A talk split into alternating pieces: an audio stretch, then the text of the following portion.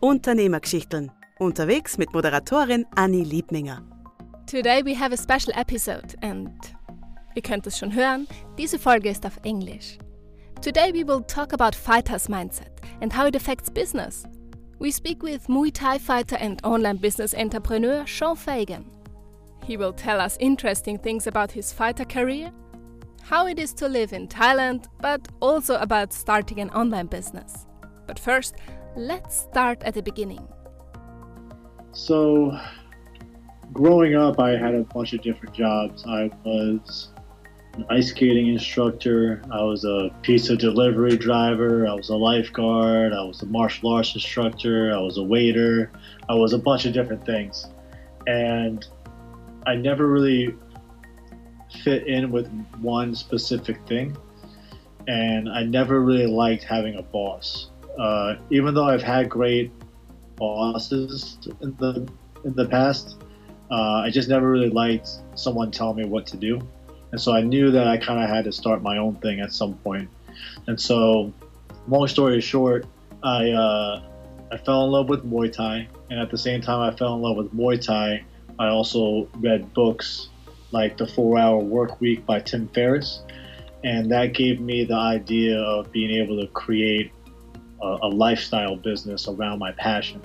And so, a little over 10 years ago, I started that, uh, not really knowing what I was doing at all.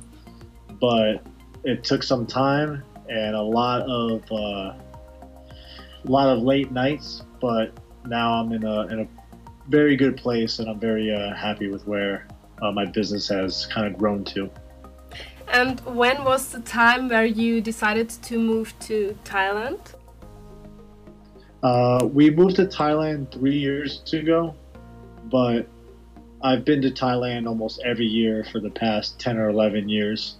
And it just took me a while to convince my wife, Liz. But once I convinced her, then uh, we made the move over here. Um, we just, the, the way of life here is a little bit more relaxed than it is back in uh, New York.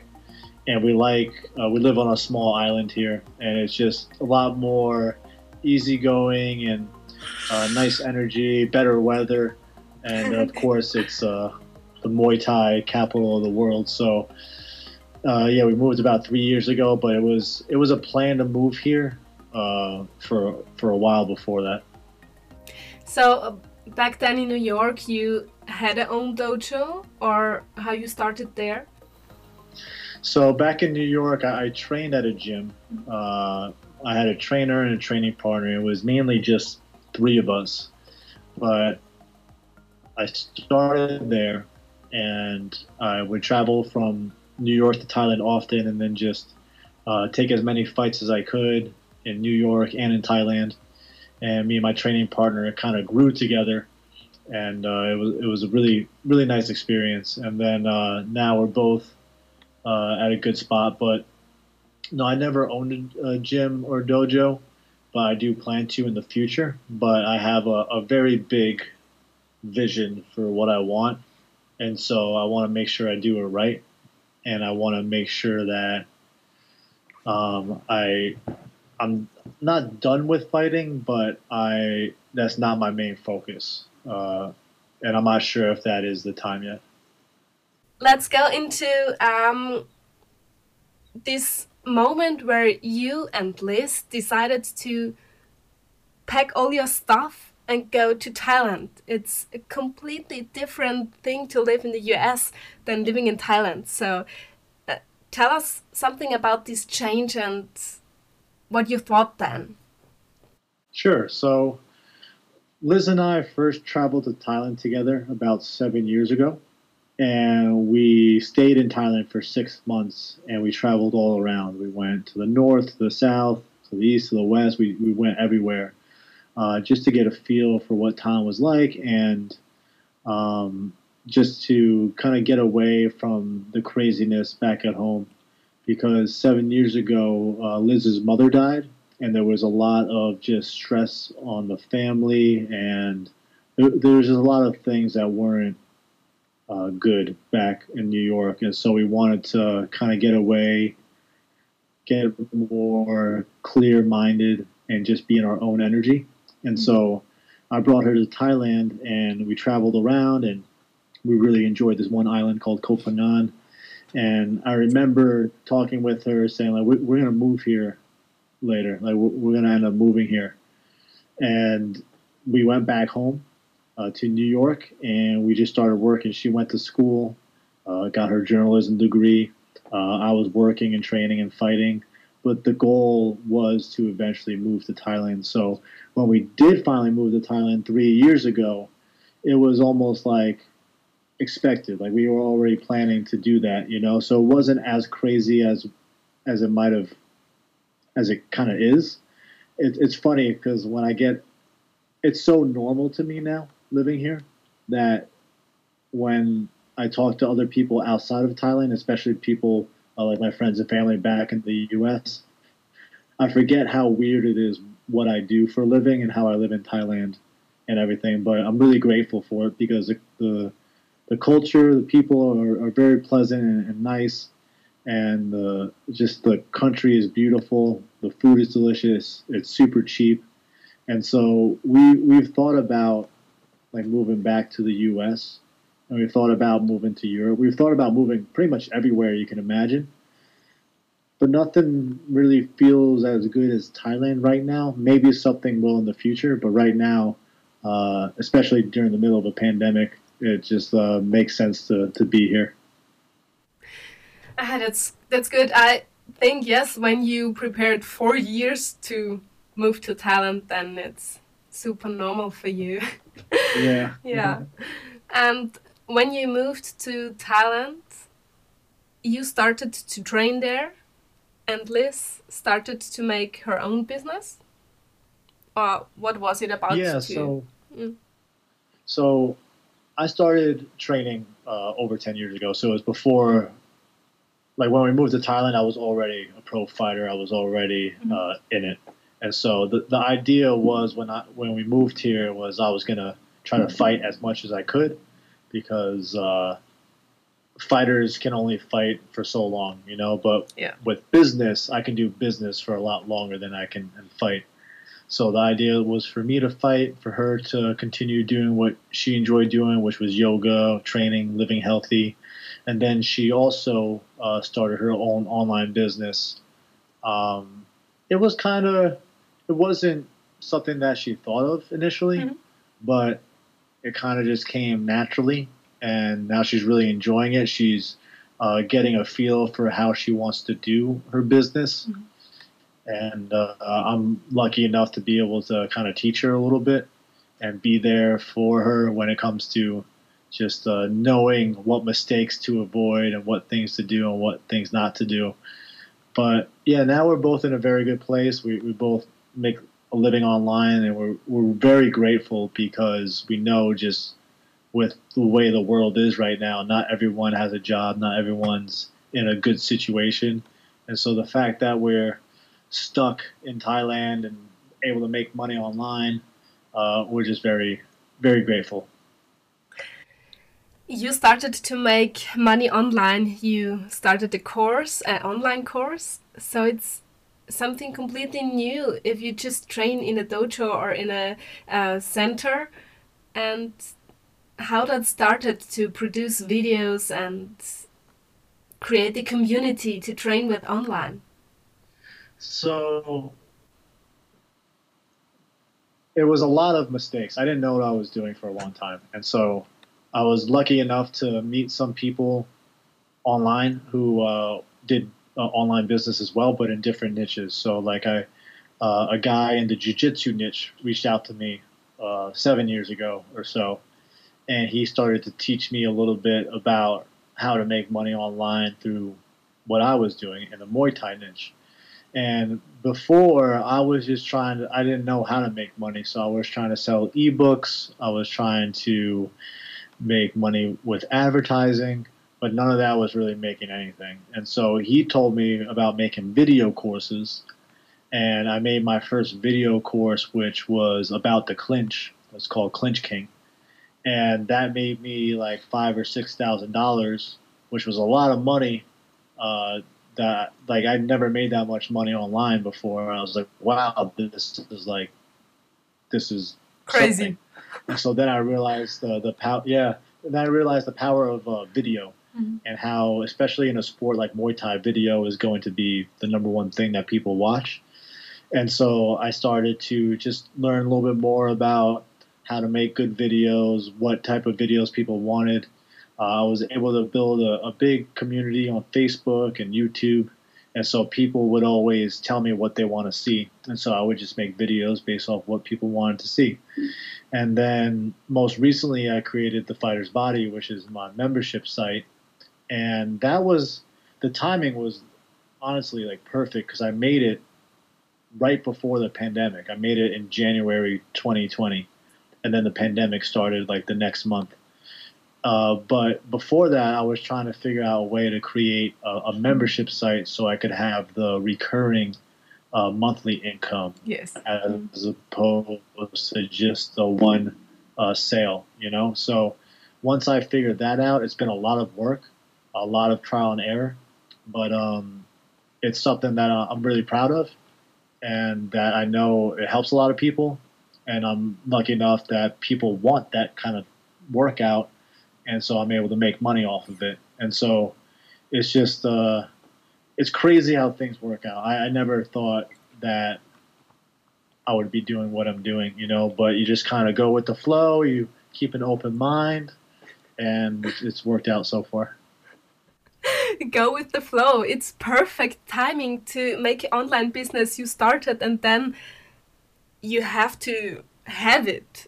So you were Mhm. one of the first who had a perfect site, perfect training. So yeah, if you watch your videos, you're just a human and I love that because you also make mistakes. You just train with the people with them together 45 minutes and yeah, you're just a human, you make mistakes. But I think that's Mhm. natural, or that's something Yeah, that people I, I like. try to not, Mm.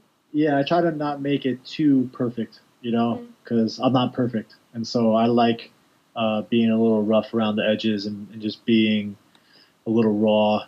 I curse, you know, I swear, I I mess up a lot, and so uh, I'm glad though that my uh, my members uh, can laugh at it and, and enjoy it and enjoy me just being who I am. I'm a guy from New York, so I'm gonna curse uh, quite a bit. So So I think that's good that you started unperfect and just uh, told your people, tell me what you want to have and do it with me, and uh, not waiting to have a perfect thing from the beginning till the end and then start it. Mhm. Yeah, so that's fine. Yes, a lot of it is uh, jump before you're ready. You know, Yeah. like, and it's scary because you don't know if it's gonna work. Yeah. But that's entrepreneurship. That's just like you got to take a lot of risks, and I've Yeah, learned to that's take a lot of risks through fighting, and so it's helped me take a lot of risks in uh, business as well, which have helped. That's perfect. So, you told us you made some mistakes and you learned a lot of that. How is it for you as a fighter to learn from mistakes and from failure? So, learning from uh, failure as a fighter has a lot of similarities to learning from failure as an entrepreneur. But the thing about fighting is that, like, you learn a lot quicker because it's an immediate response. Like, if I lose a fight, like, I lost a fight. Or if I get punched in the face, then I, I did something wrong right then and right there with business, you don't know if you do anything wrong uh, for a while, Mhm. and so you have to kind of just like trust a lot that you kind of know what you're doing. But meanwhile, you have no idea what you're doing. You're just guessing and hoping for the best, you know. So one thing I have learned though is that like failure is necessary. It's like hundred percent necessary in order for you to be able to actually learn and grow and become successful because without making those mistakes, you'll never know the the mistakes to avoid. Mhm. And people can tell you, uh, "Don't do this" or "Don't do that," but until you actually experience it for yourself, uh, it's not gonna it's not gonna resonate. It's not gonna make as much sense. And so, uh, I, I like fighting and entrepreneurship both for the reasons that like it you'll be successful if you just kind of choose to continue moving forward. If you can, if you choose to learn from your mistakes, and also like with fighting, especially in Muay Thai in Thailand, when they ask you, so this is a big difference between like living in the U.S. compared to living in Thailand. When people ask you about fighting in the U.S., they'll ask you what your record is, how much wins you have. In Thailand, they'll ask you how many fights you have. They don't care about the wins or the losses. They just care about how much you've fought. And that's kind of how I look at business and fighting as well. It's not about the wins and the losses. It's about perseverance and just moving forward and, and learning from whatever mistakes you made. So uh, it's been a lot of ups and downs, but there wouldn't be ups if there weren't downs. Of course, you, you know. yeah, so yeah. you need the highs and the Yeah, lows. yeah. Yeah, that's true. So, what you can um, tell our listeners are the good things about a fighter mindset? Mm. So my thinking on fighting has grown and evolved quite a bit since when I first started. But one of the main things that I've learned in regards to the fighter mindset, well, there's so many things, right? But the the discipline of just showing up and putting in the work no matter what, no matter how you feel, and just having that kind of work ethic is extremely beneficial. With fighting, it's it's more tangible. Like you you know that if you don't train, then when you step into the ring, you're gonna get your ass whooped. And so like yeah. you need to train, right?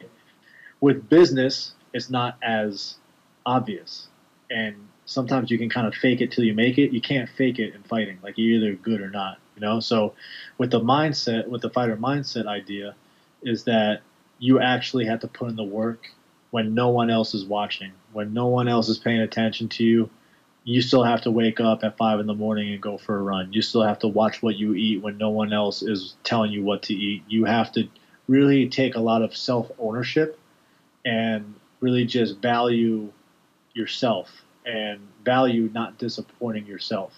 And so developing the type of mindset where you're just trying to make yourself feel proud um, I think is probably the, the best thing that I've learned uh, as a fighter. It doesn't matter what my my fans or family think. Like obviously it, it does, but it doesn't matter as much as what I think about myself. And for example, in one fight that I had, I was losing very badly. I was getting my ass kicked. Like the guy was just beating me up, like from round one to round four my ribs were broken. Uh, he broke my nose, and he knocked me down in the fourth round. And all of my uh, friends and fans were around, right? And um, I got knocked down, and I remember thinking, like, I could just lay down here and just pretend that I can't get back up, and no one would blame me, like, because I'm losing and like I'm getting beat up really badly. But once I thought that, I realized that I was thinking that. I was like, well, I would know that I could get up, but I didn't get up. And I don't think I'd be able to live with myself. And I'm thinking about this all in like Mhm. a second, Yeah. you know, all in in the middle of a fight. And so I got back up, and just getting back up really meant a lot to me. But then I also ended up winning the fight in the fifth round with a knockout, and that was just such a euphoric feeling, like knowing that you can be getting your ass kicked and like lose, be losing so badly and still come back and win. And that's just like how it works with life and everything too. Like you can be losing, but as long as you keep picking yourself back up and fighting, then who knows what what's possible, you know? Uh, that's great. That's really great, yes. it's good to tell. Just keep on fighting until the end, and if you're not finished, it's not the end. Exactly. That's a good thing, yeah. So, let's come to your plans for the future. hmm What's your thing you have on your bucket list what you want to make or want to have? So for a while now, I've wanted to. So it's taken a while for me to understand what I want because mm-hmm. what what I want always changes, right? But ultimately, what I want is be able to impact the world in, in a way that creates a ripple effect of like positivity, right? Mm-hmm. And so, in order to do that, I uh, first need to continue growing my online business and keep growing my my influence so this way I can be able to have more impact in the ways that I want to have impact. In in that regard, I want to open up a like a Muay Thai resort. It's because we host Muay Thai vacations, right? So we've been to Greece, we host in Greece, in Costa Rica, Spain, Thailand, and so we we know what makes a really good resort and what people really love. And so we want to create a resort here in Thailand that's Muay Thai and yoga and just like a lifestyle resort, just a health resort that is also uh, part like a animal uh, sanctuary. Mm-hmm. So we love dogs. We have two stray dogs that we've adopted here in Thailand, and the dog the stray dog population in Thailand is really bad. Uh, the, there's just homeless dogs everywhere, and they're not taken care of. And so we want to be able to help in, in a way that uh, gives these dogs just a, a, second chance. And ideally, we also extend it to other animals because elephants are pretty badly mistreated here in Thailand as oh, well, yeah. and so are monkeys and, and tigers and stuff. And so, if we can create a, a space where these animals can live happily and be like loved and taken care for, uh, that would really just make me it's kind of selfish because it would just make me feel really good, and so that's why I want to do it. But I know that it would also be doing a lot of good to these animals, and then being able to have people come to this resort where they can train Muay Thai and do yoga and eat healthy, then also volunteer and walk dogs and pet animals and this kind of stuff it just seems like a really great environment. And I, I want to create a community and an environment that people are just giving back, living consciously, living purposefully. And I, I have no doubt that I'll be able to do that. It's just a matter of when now, you know? Yeah, of course. Mm-hmm. But it sounds good. So it's a Thank good you. place for everyone. the for the humans yeah. and the animals. And uh, great. Perfect. So you're planning to do that with Liz together? Yes. How was it for you to grow together and to yeah, live that new feeling of entrepreneurship? Mm -hmm. It's been crazy. It's been a crazy life. Um, I'm so thankful for Liz being by my side. She was with me when I was making no money and I was like a loser, you know. And but now she's with me where I'm like successful and I'm able to spoil her and everything. And she's really been so supportive of my crazy ideas because usually when I tell people my ideas, or when I used to tell people my ideas, people wouldn't believe me. Now people believe me because I'm actually doing it, mm-hmm. you know. But before they thought it was all like before I moved to Thailand and fought Muay Thai and ran a business saying that before you did that sounds crazy. Yeah. So I get it, but no one believed in me, but Liz did. Mm-hmm. And so having her believe in me was a really important uh, factor in my success. And although there's been a lot of ups and downs, it's been mostly ups. And even our downs, even our the obstacles that we've had to overcome as a couple um, have been really difficult, and we've had to do a lot of work um, it's been really a really insightful experience, and we've been able to learn a lot about each other and about how we can be better people, how we can be better uh, partners. Um, it's been really nice to be able to share this experience with her. I, I wouldn't want to share with anyone else, and I'm just so happy to know that like our belief in one another mm-hmm. has uh, helped us get to where we are now and we feel like we're just beginning. We, we feel like we're just getting started too, which is exciting. I think so too. That's just the beginning of something great. I think it's a good mixture because you have the Fighters Body family and the Fighters Body plan where you made a fixed mm-hmm. point for yoga. And normally mm-hmm. the people are thinking, okay, like fighter uh, is not going on the mat and doing yoga, but it's uh-huh. A great benefit for the fighter or for the martial artist to do yoga. So mm-hmm. I think mm-hmm. that's so perfect that you just say, yeah, okay, that's that's in our plan and that's good for you and that's my list and she will teach you that's great yeah we're just because like we really balance each other out and mm-hmm. that's kind of how yoga and muay thai balance each other out and liz is yoga and i'm muay thai but i also do yoga and she also does muay thai it's like it's yin and yang mm-hmm. and we really feel like it's important to have that balance in life um, otherwise you, you're out of balance and then you're just not going to be able to enjoy life as much as you as you can. And like we're always trying to figure out the right balance between things. Um, it's always a learning process. You know, we're never gonna be able to figure it all out. But that's like the beauty of martial arts. It teaches you that like you're always striving to be perfect with your technique. Mm-hmm. But you know that you'll never be perfect with your technique. And that's like just being a human. Like you try to be the best human you can, but you know that there will always be room to be better. And that's the beauty of life. And that's what we're trying to do. We're just trying to grow and learn and help people while we're doing it. And we're, we're in a position, we're in a very lucky position where we can actually do that. And so we're going to keep doing that.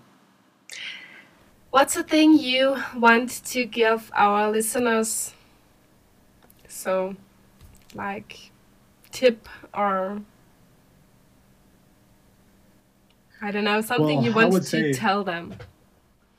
Yeah, I mean, in whatever direction you decide to go in your life, whether you want to be an entrepreneur, whether you want to be a, a fighter, whether you want to be an astronaut, whatever you want to be, uh, one thing that's really held true with me is that you just really have to believe in it. Like, if you don't believe in your vision, and if you're not clear in your vision, um, then it's going to be really difficult to move forward in a in an efficient way. And so, the main two things that I usually tell people when they're asking for like business or life advice is that one, you need to figure out what your purpose in life is, and if you don't know what that is, you, you need to figure it out. And once you figure that out, now you gotta believe in it and start taking action to do it. Mm-hmm. And those are simple ideas, but they're they're hard to actually implement and hard to do. But uh, yeah, belief, self belief, and like just being really clear on what your vision is is uh, extremely important. Otherwise, you'll just yeah. Otherwise, you won't be doing much. You know. Thank you, Sean, for this awesome interview. It was a pleasure. If you want to know more about Sean Fagan, the Fighter's Body program, or Muay Thai vacations, just hop over to Instagram. At Annie underline Liebminger or the Muay Thai guy, you get every information you want to have. Would be awesome to see us on Instagram. And don't forget to write us a comment how you like this episode. And we see us next week. Bye. Unternehmergeschichten. Unterwegs mit Moderatorin Annie Liebminger.